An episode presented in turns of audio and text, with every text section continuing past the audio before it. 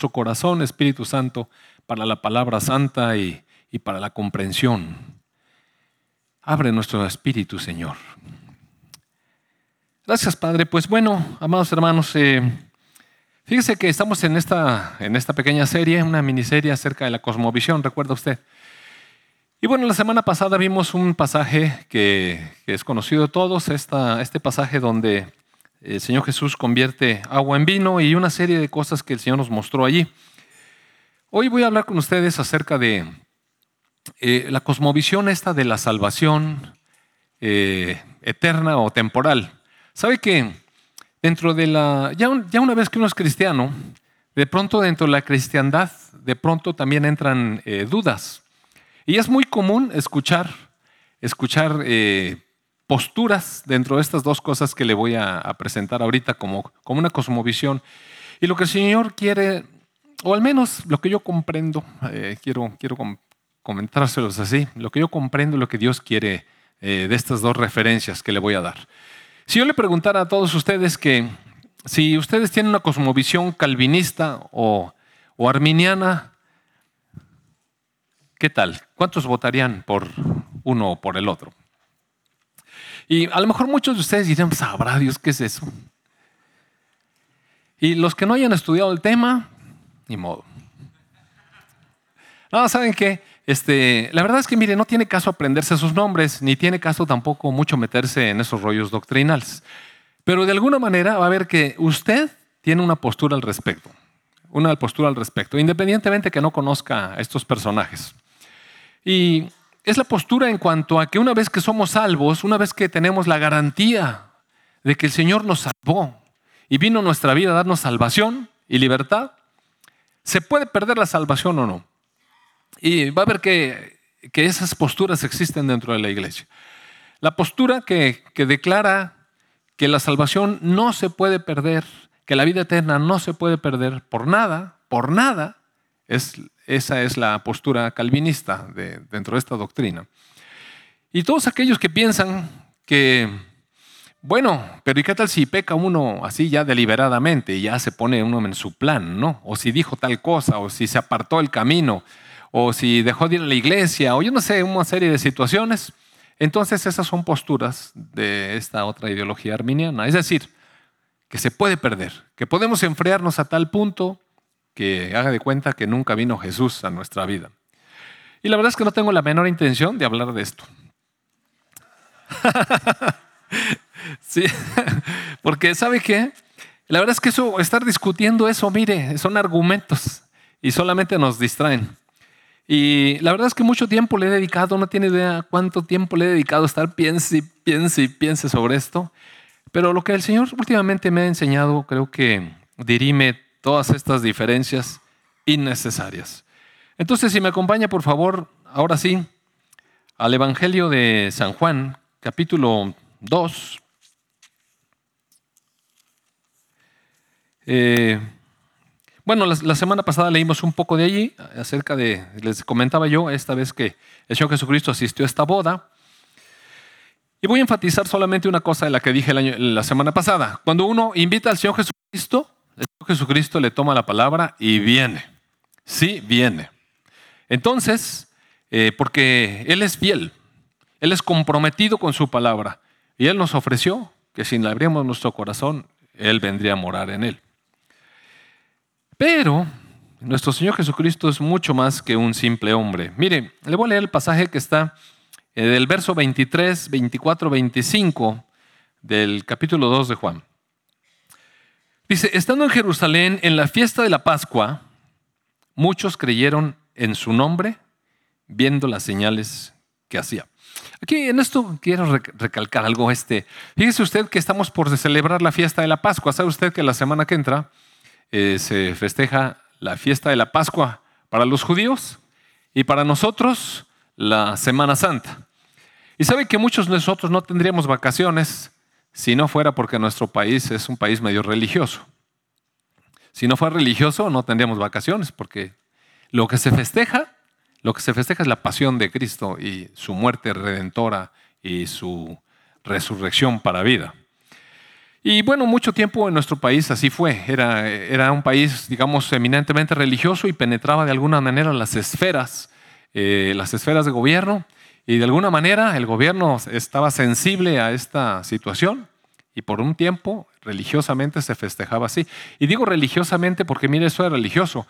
Eh, yo recuerdo cuando era niño que iba con mi mamá. Iba con mi mamá, no entendía nada, muchas cosas. Yo era un niñito, tendría unos 8, 10 años, 11 años. Y después los años que siguieron hasta que crecí era la misma cosa, se repetía. Y entonces me llevaban a mí al Via Crucis y, oiga, pues la cosa se trataba allá afuera de que lloraban y todas las señoras lloraban, llevaban un Cristo crucificado y la gente iba llorando. Y yo estaba más espantado que nada, no sabía qué estaba pasando. Y le preguntaba a mi mamá por qué estaban todos llorando, porque Jesús, la cruz y la torre. Pues mire, eso se contagia, ¿sabe? Y yo acababa llorando también. No, de verdad, le estoy diciendo en serio. Sí lloraba porque Jesús fue a la cruz por mí. Y eso me lo enseñaron desde niño, mire. Y al otro año, otra vez. Y al otro año, otra vez. Y íbamos y, y una serie de cosas religiosas que me enseñaron. Lo cierto es que poco a poco se ha ido perdiendo esta situación en nuestro país, para bien o para mal, porque eh, desafortunadamente nuestra sociedad ya no considera esto nada. Eh, se, ha diluido de tal manera que la Semana Santa se convirtió en una semana de vacaciones, de pachanga, de parranda y de olvido de, todo lo que es Dios. Y, no quiero decir con ello que es una condenación a nuestros hermanos que salieron en este tiempo. No, no, para nada tiene que ver con eso. Solamente digo que el mundo ya se olvidó de eso. Ya no, no penetra ni lo religioso, pero ni tampoco lo verdadero. Así es que quedamos un pequeño remanente de los que, de los que entendemos esto. Y miren, no es por privilegios ni es por méritos propios, es porque Dios nos dio gracia para que lo pudiéramos entender. Eh, entonces, eh, bueno, dice que Jesús se acercaba a, eh, estaba en Jerusalén, se acercó a Jerusalén y estaba la fiesta de la Pascua. Si usted recuerda, la fiesta de la Pascua es lo, que los judíos festejaban después de haber estado 400 años esclavos allá en Egipto, sirviendo como siervos, como esclavos, azotados, maltratados, abandonados de Dios. Y en su clamor, de pronto el Señor les manda a decir que los va a salvar y que para sacarlos de allí después de una serie de plagas, recuerda usted, les enseñan a través de, Moisés que hay que matar a un, a un cordero, a un cordero limpio, y utilizar la sangre y pintar las puertas, las entradas de las puertas de las casas, porque va a pasar el ángel de la muerte y va a matar a los primogénitos. Oiga, eso es lo que le digo, mire, ya ahora nadie sabe nada de eso. Lo único que saben es que es la Semana Santa y hay que irse a algún lado. Entonces, pero esto era una realidad para los judíos y fue un asunto muy serio, mire. Los primogénitos iban a morir. Entonces la gente obedeció y el pueblo pintó sus paredes con sus puertas con la sangre de un cordero. Comieron rápidamente, usted sabe, murieron todos los primogénitos y el Señor sacó a su pueblo rápidamente, urgentemente. Y entonces esto después los llevó hasta el Mar Rojo y después ahí ahogó a Faraón y a sus, a sus eh, ejércitos. Y los judíos festejaban este, este aniversario año con año, pues imagínense, con qué alegría.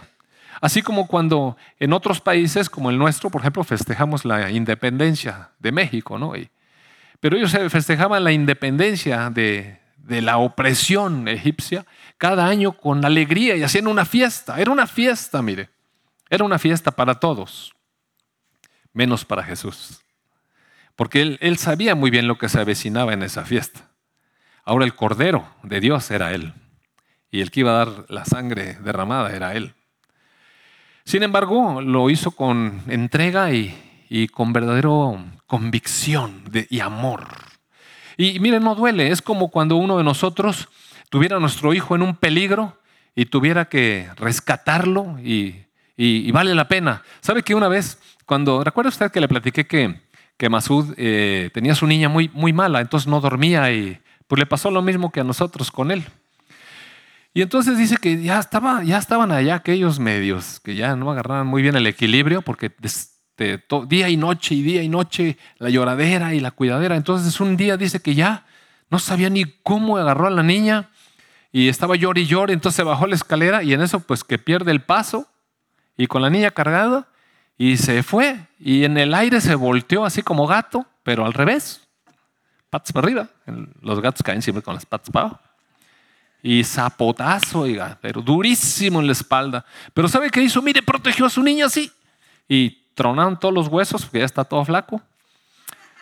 Y a la niña no le pasó nada. Pero ¿sabe qué? Mire, se levantó y todo. Y valió la pena.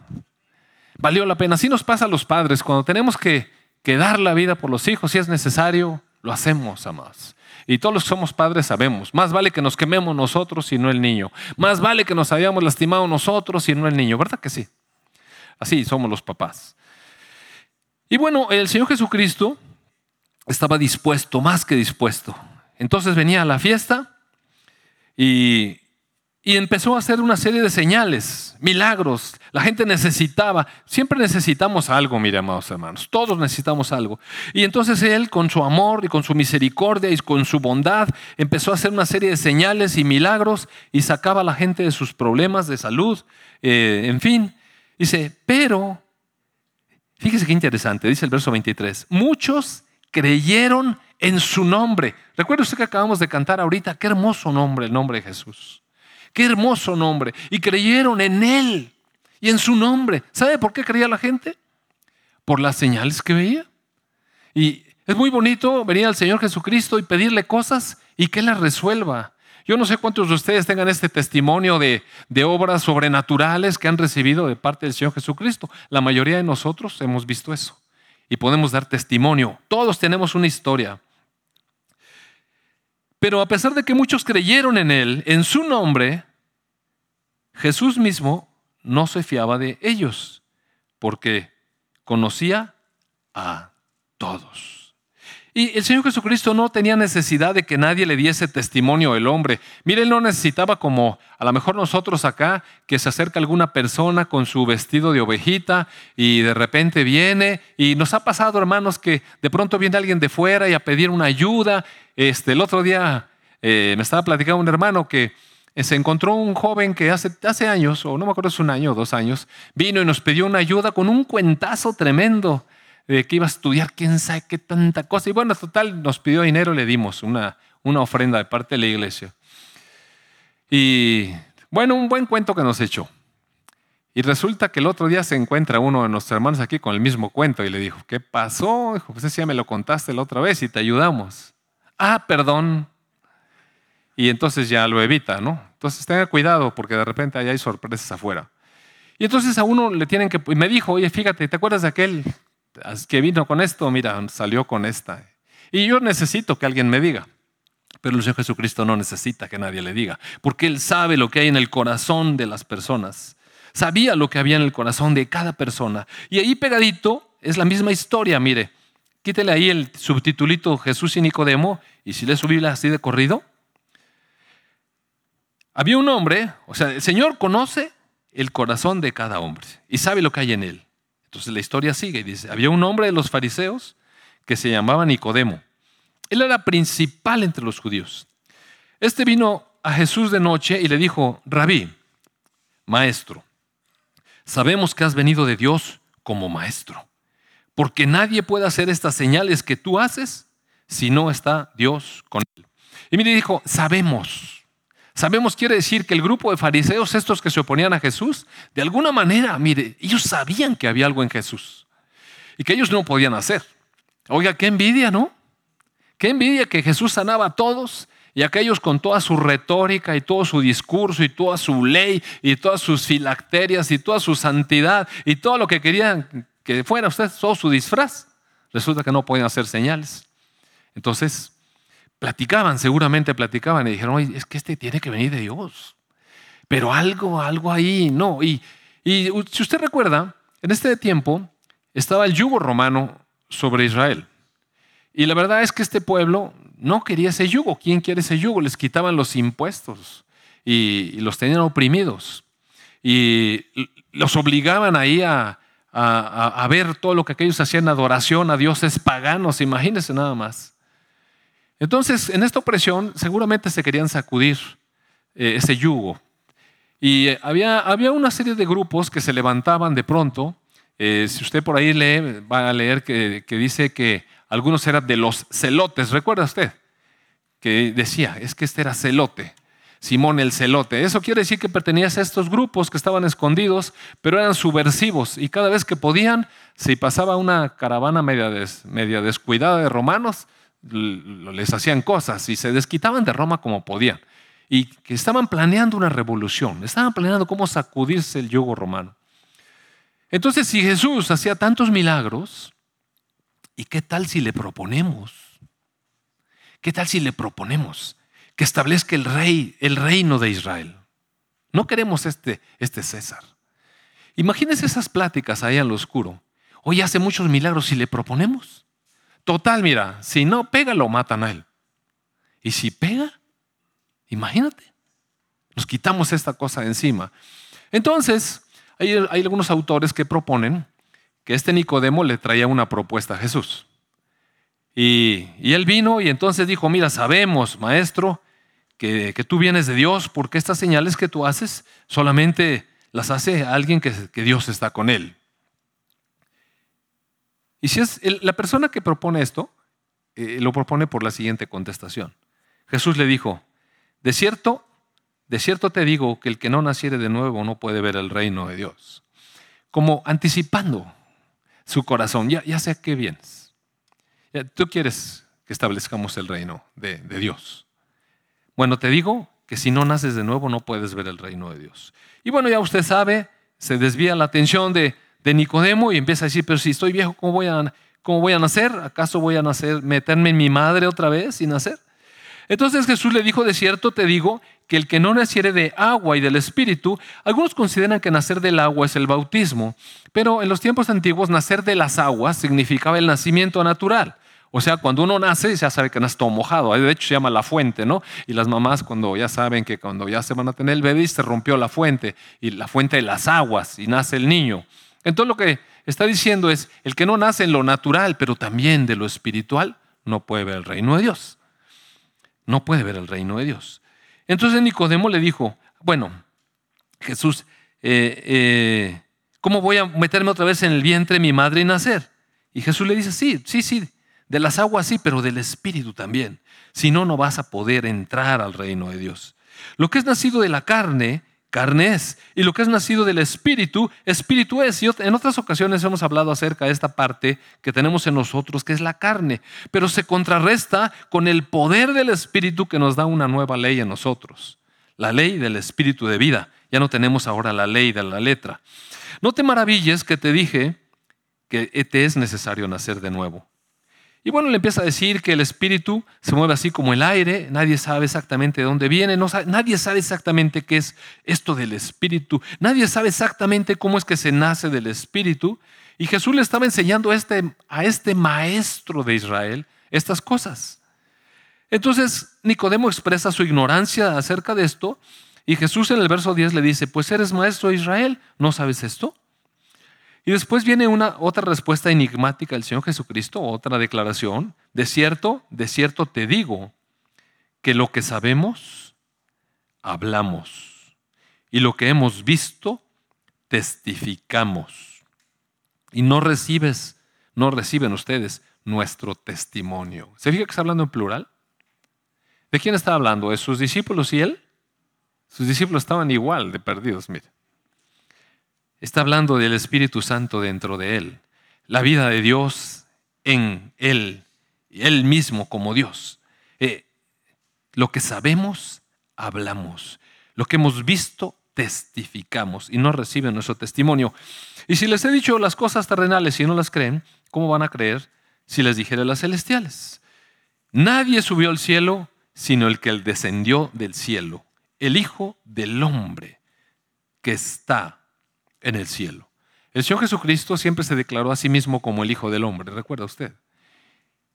El problema es que en este momento que Él está hablando con Nicodemo, Él dice que el Hijo del Hombre subió al cielo, descendió al cielo, está enfrente de Él y está en el cielo. ¿Se fija? Nadie subió al cielo, sino el que descendió del cielo, el Hijo del Hombre que está en el cielo, porque el Señor Jesucristo tenía una, comunión permanente con su Padre, subía, bajaba. Es decir, para Él no había esas fronteras. Estaba en el cielo estando en la tierra. estaba en el cielo estando en la tierra. Y como, y como Moisés levantó la serpiente en el desierto, que eso lo sabían muy bien los judíos, así es necesario que el Hijo del Hombre sea levantado.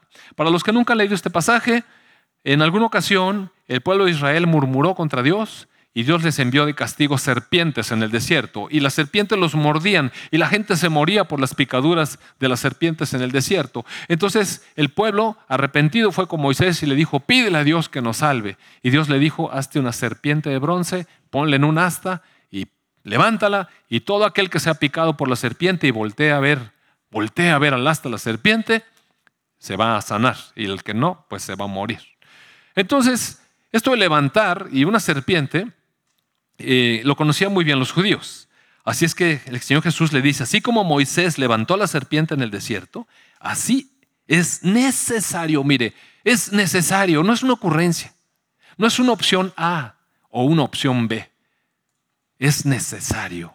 Para Dios era necesario que fuera levantado el Hijo del Hombre, levantado, entendían ellos muy bien que significaba en un palo crucificado. Era la manera coloquial de decir, en un palo es levantado. Así.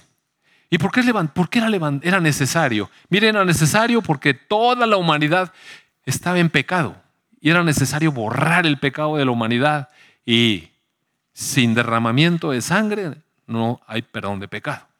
No hay limpieza del pecado. Era necesario. Y esto se lo está diciendo el Señor Jesucristo a este Nicodemo y me llama la atención, oiga, ¿qué corazón tendría Nicodemo Pienso que en el fondo Nicodemo sí tenía un interés genuino en conocer a Jesús, porque ¿sabe cuánto tiempo le dedicó? Mire, a otros fariseos los regresaba por donde vinieron, y bien feo, pero Nicodemo le dedicó tiempo y le reveló cosas preciosas si las quería tomar. Y ¿Se fija cuánto tiempo le dedicó el Señor Jesucristo y qué cosas preciosas le reveló a este hombre? Y era fariseo. Y mire cuántas cosas más le sigue revelando. Es necesario que el Hijo del Hombre sea levantado para que todo aquel que cree en Él no se pierda, mas tenga vida eterna. ¿Sabe usted que si usted revisa el Antiguo Testamento, hay muy pocas citas que hablan de la vida eterna? Mire, muy, muy pocas citas. Se habla de la vida, se habla de la inmortalidad, pero siempre es en referencia a Dios. Y de, vida eterna es un concepto que en realidad introduce el Señor Jesucristo. Es verdad que en el Génesis estaba el árbol de la vida, pero además dice así, de la vida.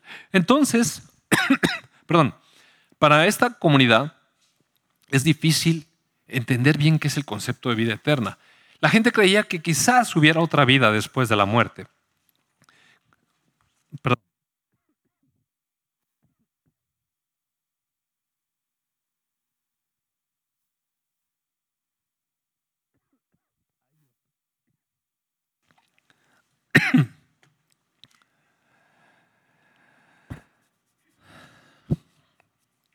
Bueno, no puedo hablar.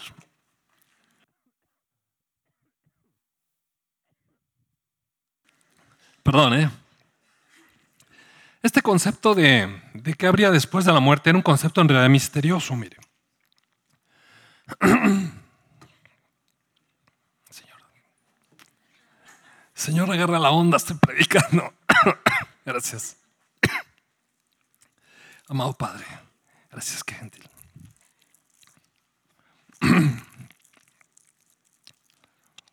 Bueno, ahora van a oír aquí un chiqui chiqui de repente. Entonces, eh, sabe que las diferentes culturas siempre han tenido un poco de, misterio eh, eh, tratando de descubrir esto. Si usted se fija en Egipto, hay toda una, una religión después de la muerte. Por eso se hacían las pirámides y por eso se embalsamaban a la gente, porque querían trascender, pero había mucho miedo y muchos misterios. Entre los aztecas también, si usted se fija, toda la cultura azteca tiene que ver con eso. Por eso las pirámides y, y, los entierros aztecas están llenos de cosas que conducen a la persona que muere al más allá y con la esperanza de que algo pase allá, ¿verdad? Siempre hay una esperanza en el hombre de, alcanzar más allá que, que, la sola vida aquí.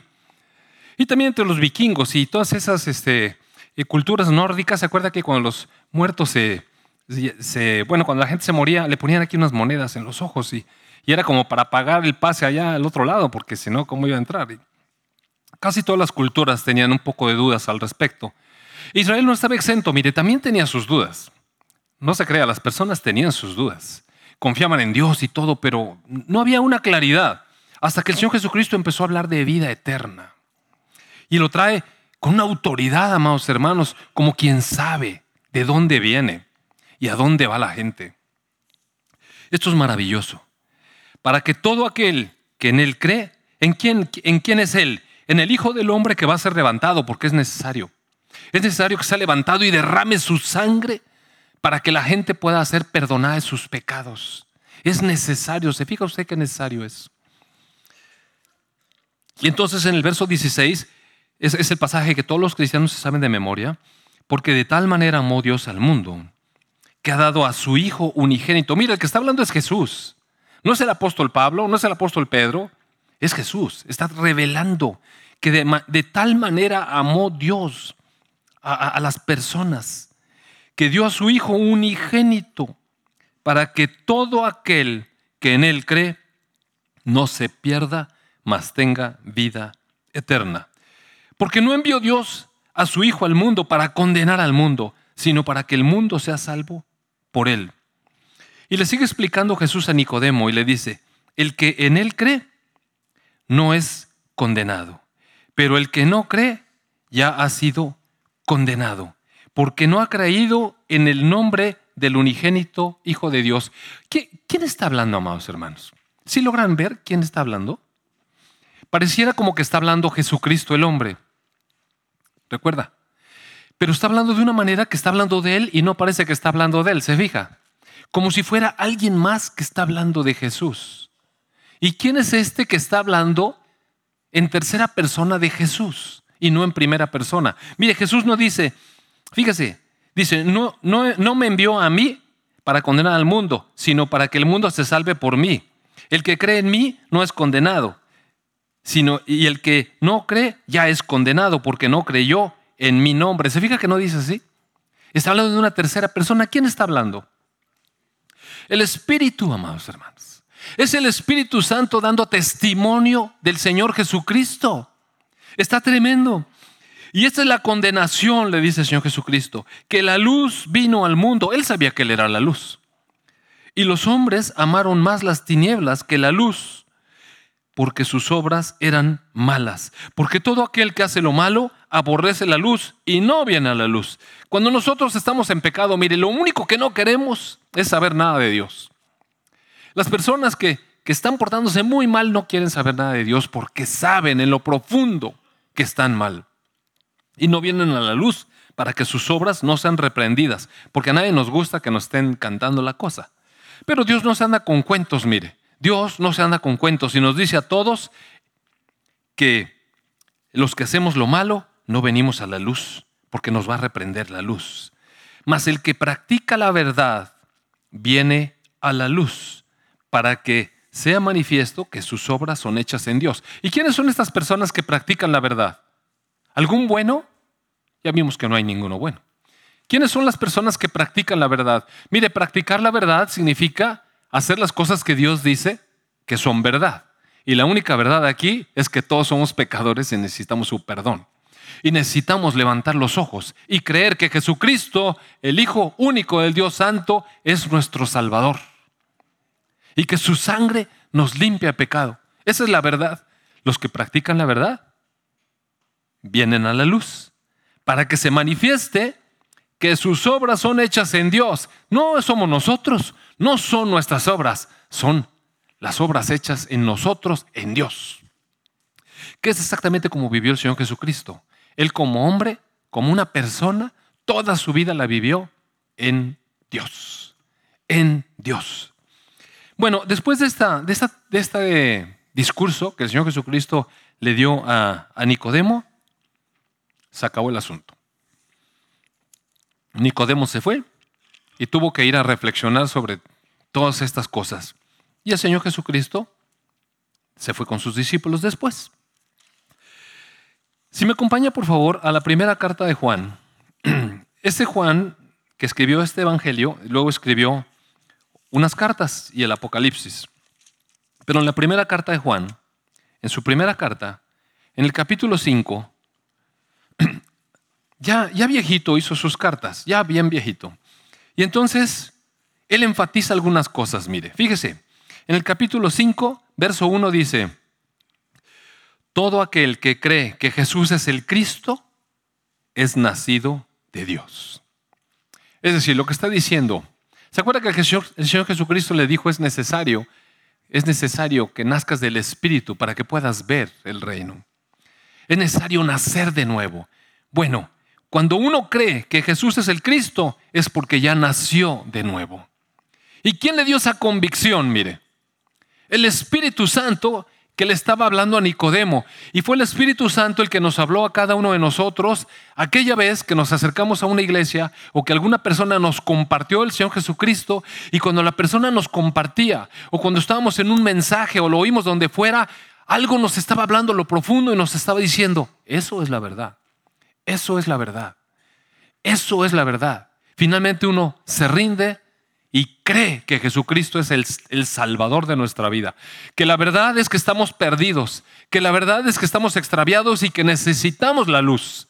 Pero que Jesús es la respuesta, que Jesús es el verdadero Hijo de Dios que vino a dar su vida por nosotros, que su sangre nos puede limpiar y que Dios nos puede rescatar y nos puede perdonar. El Espíritu Santo trabaja eso, amado hermano, en cada persona antes de que reciba a Cristo. Y entonces lo lo mueve o nos mueve a inclinar nuestro corazón, a creer en Jesús, de manera que nacemos de Dios. Y dice también agrega, y todo el que y todo aquel que ama al que engendró, ama también al que ha sido engendrado. Por él, claro que amamos a los, a los hermanos. Inmediatamente nos sentimos parte de la familia de Dios. Después, eh, algo que quiero eh, rescatar ahorita, aunque no es el punto principal, pero lo voy a leer, está en el verso 5 bueno, voy a leer el verso 4. Dice, porque todo lo que es nacido de Dios vence al mundo. Mire, cuando nosotros nacemos de lo alto al Espíritu de Dios, cuando somos hombres espirituales y mujeres espirituales, vencemos al mundo. Todo lo que es nacido de Dios vence al mundo. El mundo en realidad es un sistema, mire, es el sistema que tiene atrapada nuestra mente y, nuestra alma nuestros pensamientos, nuestras consideraciones, nuestra razón de vivir, todo eso lo tiene atrapado el mundo. Pero cuando nacimos de Dios, inmediatamente vencemos al mundo. Esta es la victoria que ha vencido al mundo, nuestra fe. Que nosotros creímos en el Señor Jesucristo. No se necesita hacer un gran esfuerzo, amados hermanos. Mire, a veces los cristianos pensamos, y ese es el concepto arminiano, que tienes que portarte bien, tienes que hacer esto, porque si no, puedes perder tu salvación. Pero lo que el apóstol Juan nos está enseñando es que en cuanto nosotros estamos en Cristo, mire, las obras son de Él. Que en cuanto nosotros estamos en Cristo, ¿dónde voy? Lo que nos salva realmente es nuestra fe.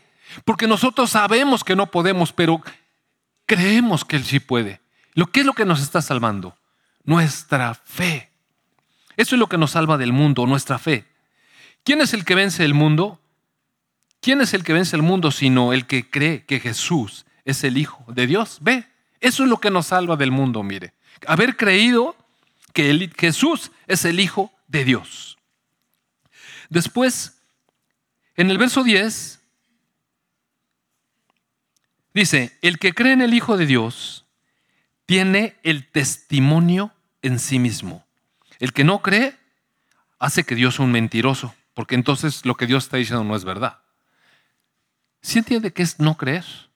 Cuando uno decide no creer en el Señor Jesucristo, le está diciendo que Dios es mentiroso, que sí hay otro camino de salvación, que si nos portamos suficientemente bien, sí podemos tener vida eterna, que todas las religiones conducen a Dios. O sea, todo eso, todo ese tipo de posturas están diciendo, Dios es un mentiroso. Eso no es cierto. ¿Por qué los cristianos creen que nada más ellos? Pues, ¿qué clase de discriminación es esa? Ahora que tenemos que tener aceptación por todo. ¿Qué clase de discriminación es esa? Todas las religiones. Es más, si no tienes religión, también. En serio, mire. eso hace que es una postura que está diciendo, Dios está mintiendo. Pero el testimonio del Espíritu Santo, el testimonio del Espíritu Santo es que el Hijo es nuestro, es nuestro Salvador. En el verso 9 dice, si recibimos el testimonio de los hombres, o sea, lo que la gente nos dice, está bien, pero mayor es el testimonio de Dios, porque este es el testimonio con que Dios ha testificado acerca de su Hijo. Mire, nosotros escuchamos de Jesucristo y el Espíritu Santo nos está hablando. Él es el Salvador, Él es el Salvador. Por eso es que algún día nos, convencimos, no de cambiar de religión, amado hermano, sino de entregarle nuestra vida a Cristo. Eso es lo que cambió en nosotros. Luego dice, el que cree en el Hijo tiene el testimonio en sí mismo. El que no cree a Dios, si no le creemos a Dios, estamos diciendo que Dios es mentiroso, porque no creemos en el testimonio del Espíritu Santo que habla acerca de su Hijo. Y ese es el testimonio, dice el verso 11, que Dios nos ha dado vida eterna y esta vida está en su Hijo. Mire, aquí está la clave de todo el asunto. ¿Cuál es el testimonio? El testimonio es la vida eterna, amados hermanos. Ese es el testimonio, que cuando uno cree en Jesucristo, uno sabe, uno sabe que sabe que tiene vida eterna. Y mire, a veces no puede uno argumentar nada. Y llegan esos sabiondos, a ver, que demuéstrame y que no sé qué. No tengo nada que mostrar. Yo sé yo sé porque tengo el testimonio del Espíritu de vida que tengo vida eterna. Yo le diré a aquel, ¿y tú? A ver, dame testimonio. No tiene testimonio, mire. Tiene argumentos, tiene tonterías y tiene tinieblas. ¿Cuál es el testimonio que, que nosotros tenemos? Que tenemos la vida. Y esta vida está en su Hijo. Y en el verso 12 cierra sublime, el que tiene al Hijo, tiene la vida. El que no tiene al Hijo de Dios no tiene la vida. ¿Se pierde la salvación o no? Si tenemos al Hijo, tenemos la vida eterna. Eterna. No es por obras, es por la fe. Es por abrir nuestro corazón al Señor Jesucristo. Es por estar de acuerdo con la verdad de Dios. Señor, yo estoy mal y te necesito, pero tú me estás ofreciendo la salida, la puerta, la bendición, la vida eterna tú mismo, Señor. Después, en el verso 13 dice, estas cosas les escribo a ustedes que creen en el nombre del Hijo Dios. Miren, no es una carta evangelística, es una carta para la iglesia, para aquellos que tienen el testimonio en su corazón, para nosotros. Estas cosas les he escrito a ustedes que creen en el nombre del Hijo de Dios, para que sepan que tienen vida eterna y para que crean. No, no se desvíen, crean en el nombre que es sobre todo nombre, el nombre del Hijo de Dios. Y luego, en el verso 19, mire usted la realidad, el, el dictamen que Dios tiene para el sistema en el que estamos viviendo. Sabemos que somos de Dios. Sí sabemos, amados hermanos. ¿Sabe por qué sabemos?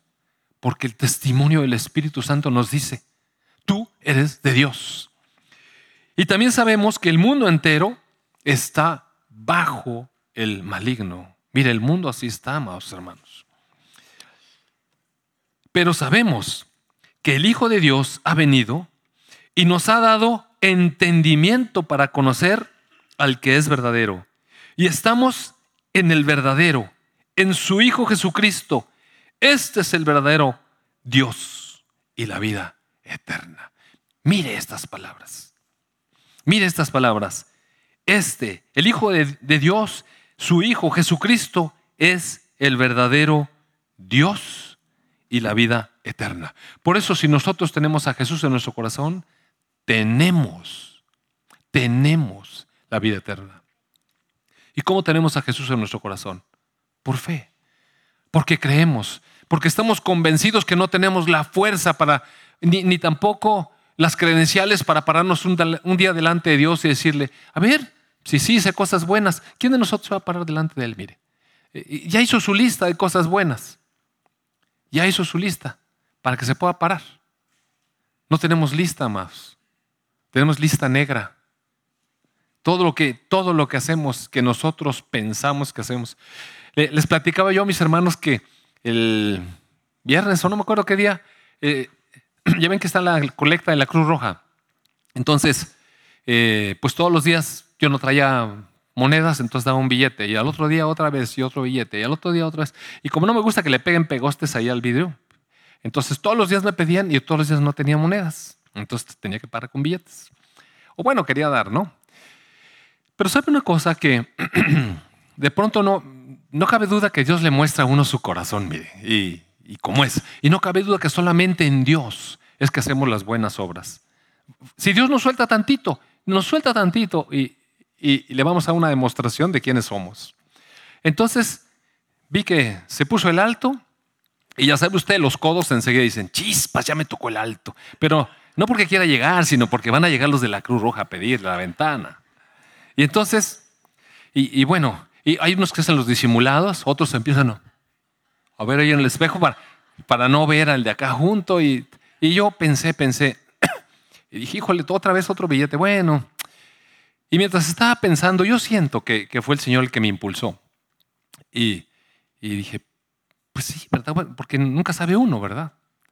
Y sí, sí, no, no está bien que yo me niegue. O sea, así pensé, no está bien. ¿Qué, qué voy a hacer? ¿Qué voy a fingir? Entonces se acerca la muchacha y llega hasta la ventana. Y le bajo y dice, hola pastor. Pues claro que ya tenía el billete en la mano. Pero imagínese, ¿se imagina? Que yo le dijera, oiga, usted es su pedichera, no sé qué. Mira, no, así es que después me fui riendo en el camino y dije, tiene sentido el humor. Tiene sentido el humor. Gracias a Dios que, que sí me puso en el corazón este sí dar. Y con alegría y con gozo. Así es que hermanos, si viene el de la Cruz Roja,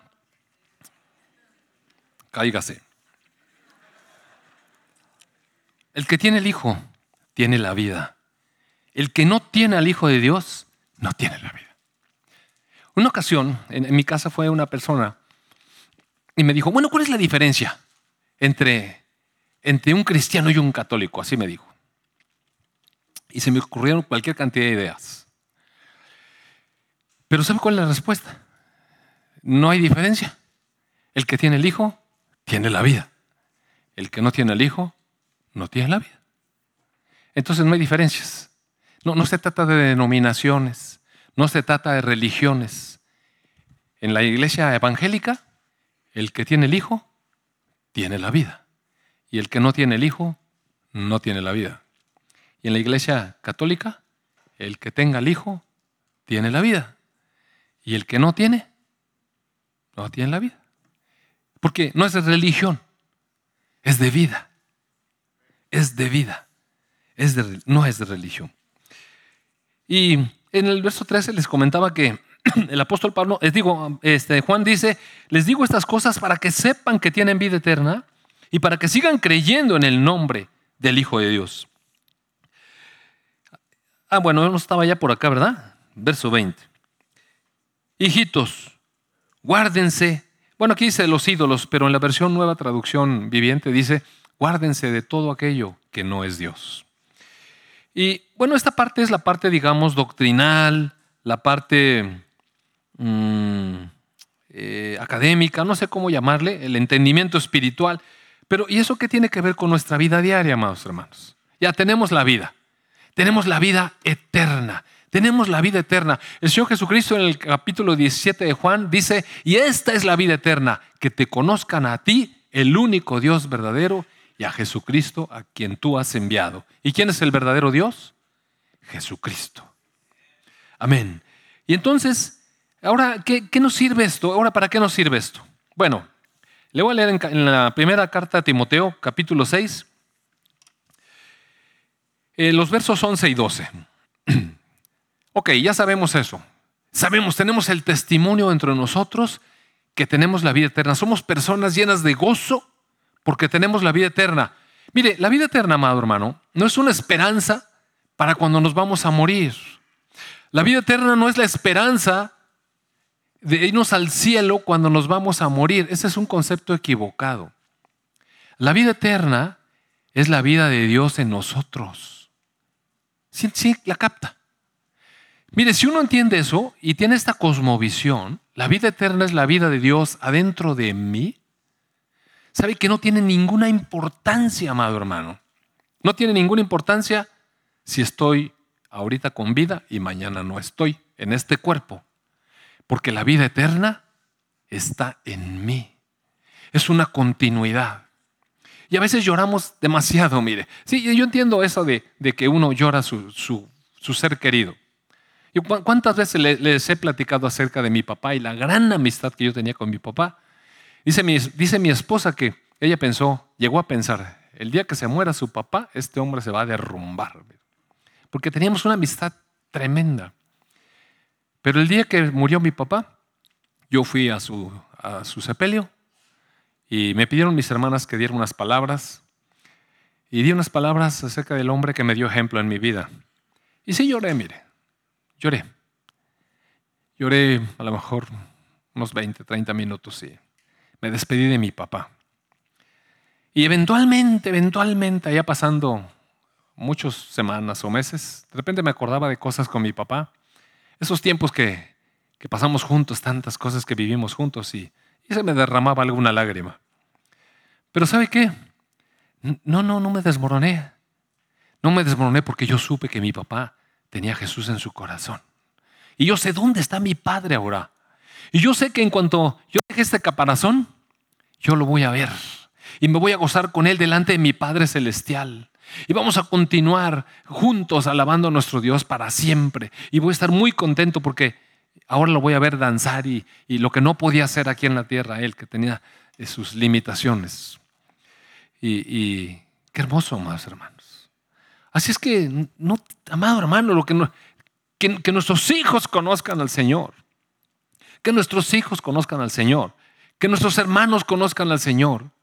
E, e, esa es una cosa que necesitamos trabajar. Pero sabe también, no se lleve tanta carga, mire. En realidad, el que alguien conozca al Señor no depende de nosotros. Nosotros podemos instruir a las personas. Dice la palabra, instruye al niño en su camino. Y, compártele la palabra. Y sí tenemos que hacer eso, esa es nuestra responsabilidad. Pero el llevar a alguien a los pies de Cristo, esa es una responsabilidad del Espíritu Santo, ¿sabe? Uno no puede obligar a una persona que crea. Mire, a veces, si viera qué desesperación me da con mis hermanos de sangre, a veces, a veces con algunos comentarios que hacen. Pero solamente el Señor les puede revelar eso. El único que puede hacer que tengan a Cristo como su vida es Él, el Espíritu Santo. Puedo orar, sí puedo orar. Sí puedo orar. Entonces aquí, en, 1 Timoteo 6, 11 dice, mas tú, oh hombre de Dios, está hablando Pablo con Timoteo a través de una carta, huye de estas cosas, sigue la justicia, la piedad, la fe, el amor, la paciencia, la mansedumbre, pelea la buena batalla de la fe, echa mano de la vida eterna. Ah, caray haz uso de la vida eterna. Usa lo que tienes. Usa lo que tienes. Y entonces, vamos a dar una revisada, porque vamos muy rápido. Más tú, más tú significa que lo de atrás es uno, pero tú no. Sí, sí, es una liga, ¿no? Más tú, hombre de Dios, huye de estas cosas. ¿Cuáles? Por las que están allá atrás. Y sigue la justificación, la piedad. La piedad es la vida de Cristo, mire el, vivir, el vivir a Dios, la fe, porque la fe es lo que nos hace tener a Cristo en nuestro corazón. Y después con ello, mire, se da el amor, se da la paciencia, se da la mansedumbre. Cuando las personas no tenemos a Cristo en nuestro corazón bien afianzado, ¿sabe qué? Nos la pasamos luchando con cosas. Nos la pasamos luchando con nuestra impaciencia. Nos la pasamos luchando con nuestra falta de amor. Y cuando uno está luchando con esas cosas, amado hermano, no está usted viviendo y no estoy yo viviendo a Cristo en mi corazón. Porque Cristo es eso, mire. ¿Sabe que hace muchos años, cuatro años antes de que se fundara esta congregación, el Señor me enseñó un, versículo a vivirlo en medio de una situación muy trágica que estaba yo pasando. Y ese versículo está en Gálatas 2.20 y, lo hice mío a través de vivirlo todos los días. Y dice, con Cristo estoy juntamente crucificado y ya no vivo yo, mas vive Cristo en mí. Y lo que ahora vivo en el cuerpo, lo vivo en la fe del Hijo de Dios que dio su vida por mí. Entonces, este practicar, este practicar que ya no vivo yo, mas Cristo vive en mí, con Cristo estoy juntamente crucificado. Y todas estas cosas eh, eh, son producto de, de la experiencia que uno tiene con situaciones en las que no puede uno controlar. Mira, a veces nos molestamos con las situaciones que no podemos controlar, pero no sabe qué buenas son esas situaciones que no podemos controlar, porque nos permite expresar la vida de Cristo realmente. Y cuando un día yo estaba frustradísimo, no tiene idea qué frustrado estaba, porque yo quería cambiar una situación, y créame hermano, que había hecho un esfuerzo de ocho meses, todos los días, por cambiar una situación. Todos los días, todos los días hice un esfuerzo por cambiar una situación. ¿Y sabe qué situación era? Bueno, este, eh, era cambiarle el concepto que mi esposa tenía de mí. Yo les he platicado aquellas historias, sí. Yo quería cambiar el concepto que mi esposa tenía de mí, pero no se cambiaba nada, mire. Ella tenía un mal concepto de mí, por mi culpa. Y entonces un día, frustrado, en verdad, estaba frustrado. Me acuerdo que me metí al baño después de que mi esposa me manifestó el concepto que tenía de mí. Y ocho meses he luchado por cambiar el concepto y me fui a llorar. ¿Sabe qué? Me fui a llorar al baño. Y me acuerdo que estaba recargado así en el lavabo. Y dije, Señor, ya no sé qué hacer. O sea, no sé qué hacer. Me estaba llorando, la verdad. Y sabe que el Señor me dijo, me dijo, levanta la cara. Todo eso viene de parte mía. Yo dije, ¿cómo? Todo eso viene de mi parte. Porque te voy a enseñar a que tú estás crucificado y cómo Cristo vive en ti. Ah, o sea que todo lo que me está dice y dice viene de mí. Te voy a enseñar. Y te voy a enseñar para que después lo que te diga no te afecte. Y, ah, muy interesante. ¿Sabe qué? A partir de que, que pude entender ese concepto, eh, digo, no, no, es uno perfecto y, la verdad, de repente uno sufre sus caídas y de pronto cuando alguien le dice algo, sí duele, pero, pero ese concepto me ayudó tanto a vivir. Y pasó un tiempo y un día recuerdo que mi esposa, mi esposa me dijo a través de un papelito que me puso un recadito. Me puso, José, ¿me puedes enseñar a vivir lo que estás viviendo? ¡Wow! Mira esa declaración. Esa o sea, una vez que entendí, el Señor empezó a hacer cosas. Dije, sí, vamos a caminarlo juntos, sí te voy a enseñar cómo. Y aprendimos a caminar en pareja a esta situación. Todo eso pasó cuatro años antes de que naciera esta congregación. Cuando nació la congregación, eh, estábamos en, pues éramos muy poquititos y todo, y el Señor me habló y me dijo, enséñale a tus hermanos a caminar así. De acuerdo a Gálatas 2.20.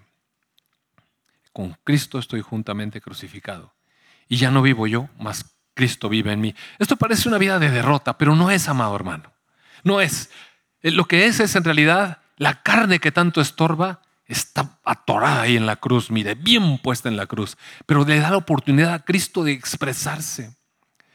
Y no es fácil, ni, ni tampoco estoy diciendo que yo soy iluminado acá, el santo. No, no, no. Si viera cuántos tropezones, muchos. Pero lo que estoy diciendo es que se puede vivir con una gran libertad. Ya no es por mis fuerzas, ya no me estoy preocupando si pierdo la salvación. Lo que más me interesa es seguir creyendo en Cristo. Seguir creyendo en mi Señor Jesucristo. Confiarle mi vida, porque, mire, si, en, un parpadeo no le doy a la mujer de, ahí. Y, no tiene nada que ver con la Cruz Roja ni con el dar, ¿eh? Eh, o sea, de verdad. Ahorita le voy a decir de qué se trata. Le voy a decir de qué se trata. Echar mano de la vida eterna el Cristo que vive adentro de mí me ayuda en mis debilidades, en los problemas, en lo que no parece tener solución. Cristo está en mí, amado hermano. Está en ti, está en cada creyente. Y mire, no es una predicación motivacional, créamelo. Es para que piense, piense. Porque del pensamiento es como se genera la cosmovisión, lo que usted cree. ¿Qué es lo que cree? Piense en esto. Porque si usted tiene temor de que si porque hizo tal cosa o tal cosa va a perder su salvación, usted no ha entendido nada de lo que es el que tiene el Hijo, tiene la vida. ¿Tiene al Hijo? piense un segundo. ¿Tiene el Hijo? Ahora, otra vez piense. ¿Usted tiene al Hijo? Entonces usted tiene la vida. ¿Cuál vida? La vida eterna. Ve que no tiene que estarse preocupando que si porque hoy le dijo a su esposa que no iba a traer las tortillas va a perder la salvación. Mire, no va a perder la salvación. Puede que pierda la vida, pero no la salvación. No, no va a perder la salvación. ¿Qué cosas está diciendo? ¿Qué cosas le está diciendo Pablo a Timoteo que, que huye de estas cosas? ¿De cuáles cosas? Ahora sí, si me acompaña por favor el verso 3, de ahí del capítulo 6, dice, si alguno enseña otra cosa, ¿qué otra cosa? Que necesitamos de Cristo como la vida. Si alguno enseña otra cosa y no se conforma a las sanas palabras de nuestro Señor Jesucristo, ¿qué fue las palabras que el Señor Jesucristo le habló a Nicodemo? Que necesitamos de Él, que necesitamos venir a la luz, que era necesario que Él derramara su sangre para el perdón de nuestros pecados. Y que si nacíamos de lo alto, tendríamos vida eterna. ¿No son esas las palabras del Señor Jesucristo? Bueno, esa es la sana doctrina. La doctrina que es conforme a la piedad. La piedad es la vida de Cristo en nosotros. Es la doctrina de Cristo en nosotros. Si alguno enseña otra cosa, mire, dice el verso 4, si alguien está enseñando otra cosa, está envanecido, no sabe nada, delira acerca de cuestiones y contiendas de palabras, de las cuales solamente nacen envidias, pleitos, blasfemias, malas sospechas, disputas necias de hombres corruptos de entendimiento, privados de la verdad, que usan la piedad como fuente de ganancia. Apártate de esos. Quítate de ahí. Si alguien no está enseñando esto, es un lobo vestido de oveja. Apártate. Es lo que la palabra está diciendo. Pero gran ganancia es la piedad, o sea, vivir a Cristo en nosotros acompañada de contentamiento, porque no hemos traído nada a este mundo y sin duda nada podremos sacar. Así que, teniendo sustento y abrigo, estemos contentos con esto. Y mire, este no es un verso conformista, amados hermanos. Es un verso que nos impulsa a ser agradecidos, mire. Porque sabe una cosa, después del sustento y el abrigo podemos tener más cosas. Pero si no estamos contentos cuando tenemos sustento y abrigo, ¿sabe qué? Nunca vamos a estar contentos con nada. Necesitamos tener una actitud de gratitud a Dios, eh, de gratitud a Dios. Ayer por ahí me mandaron de estos mensajillos que mandan y, y que le preguntaban a unos niños que, que cuáles son las maravillas del mundo. ¿No han oído ese? Y todos ahí pusieron que las pirámides y que no sé qué, y que el gran cañón, no sé qué tanto. Pero le preguntaron a una niña que se estaba tardando mucho en escribir. Y resulta que la niña no veía bien. Y entonces dijo, las, las, eh, las grandes maravillas del mundo son poder ver y poder escuchar y poder tocar y poder saborear. Y, y si lo trae un poco, es la verdad, mire. ¿Ya se dio cuenta que puede saborear? ¿Ya se dio cuenta que puede ver? ¿Que puede escuchar? ¿Y cuántas cosas tenemos y, no le agradecemos a Dios? Nos dimos cuenta de que hay un plato de comida dentro de delante de nosotros y le dimos gracias a Dios. Nuestros hijos hoy se pararon con salud y no tiene usted que ir al consultorio a gastar en medicinas. Ya le dio gracias a Dios por eso. Ya le dio gracias. Mire, es para darle gracias todos los días a Dios. ¿Sabe que la cosa se complica así? Mire, así. Mi papá tenía un amigo banquero que era dueño de un banco en México y era un hombre muy riquísimo, muy riquísimo. Y durante toda su vida, a mí no me caía bien porque era bien presumido, la verdad. una o dos veces tuve oportunidad de platicar con él y era un presumido de primera. Y yo le decía a mi papá, ¿cómo te cae bien ese cuate? Y, pero bueno, lo, lo estimaba, ¿no? Y, sabe que ya, ya grande, ya en su etapa de vejez de abuelo, que nace uno de sus nietos. Y este nieto, a los poquitos meses de nacido, le detectaron un cáncer en un ojo. Y este hombre se gastó una fortuna, mire, una fortuna. Tenía todo el dinero para hacerlo. Se gastó una fortuna en Houston tratando de que le salvaran el ojito a su nieto y lo perdió. Y como ese cáncer que se llama retinoblastoma a veces da en el otro ojo también, que se le pasa al otro ojo. Y no tiene usted idea cuánto sufrió. Y mire, no hubo dinero que pudiera pagar la salud y quedó sin sus dos ojos el niño. Entonces, ¿por qué no le damos gracias a Dios de lo que sí tenemos? De lo que sí tenemos hoy. Hoy. Y mire, va a ver que no es conformista esto. Ahora dice, los que quieren enriquecerse caen en tentación y lazo y en muchas codicias necias y dañosas que hunden a los hombres en destrucción y perdición, porque raíz de todos los males es el amor al dinero, el cual codiciando algunos se extraviaron de la fe. ¿Sabe qué es lo que nos da vida? La fe en nuestro Señor Jesucristo. Pero cuando nosotros confiamos en que si tenemos riquezas, eso nos va a sacar adelante, amados hermanos, eso causa mucho dolor, mire. No, no, no, no está mal tener los recursos, de verdad. No estoy diciendo que hay que ponerse un voto de pobreza y andar ahí todos descalzos y vamos a rasgar la ropa y no compre nada en Liverpool. No le estoy diciendo eso. Lo que le estoy diciendo es que si amamos al dinero, el gran riesgo es que dejamos de amar a Dios. Y el Señor Jesús dijo, el que ama las riquezas sirve a dos amos y no puedes amar al dinero y a Dios. ¿Está mal tener dinero? No, no está mal. En el verso 17 dice, le dice Pablo a Timoteo, a los ricos de este siglo, o sea, a los que tienen dinero, manda que no sean altivos. Mira, no está diciendo que, que no tengan su dinero.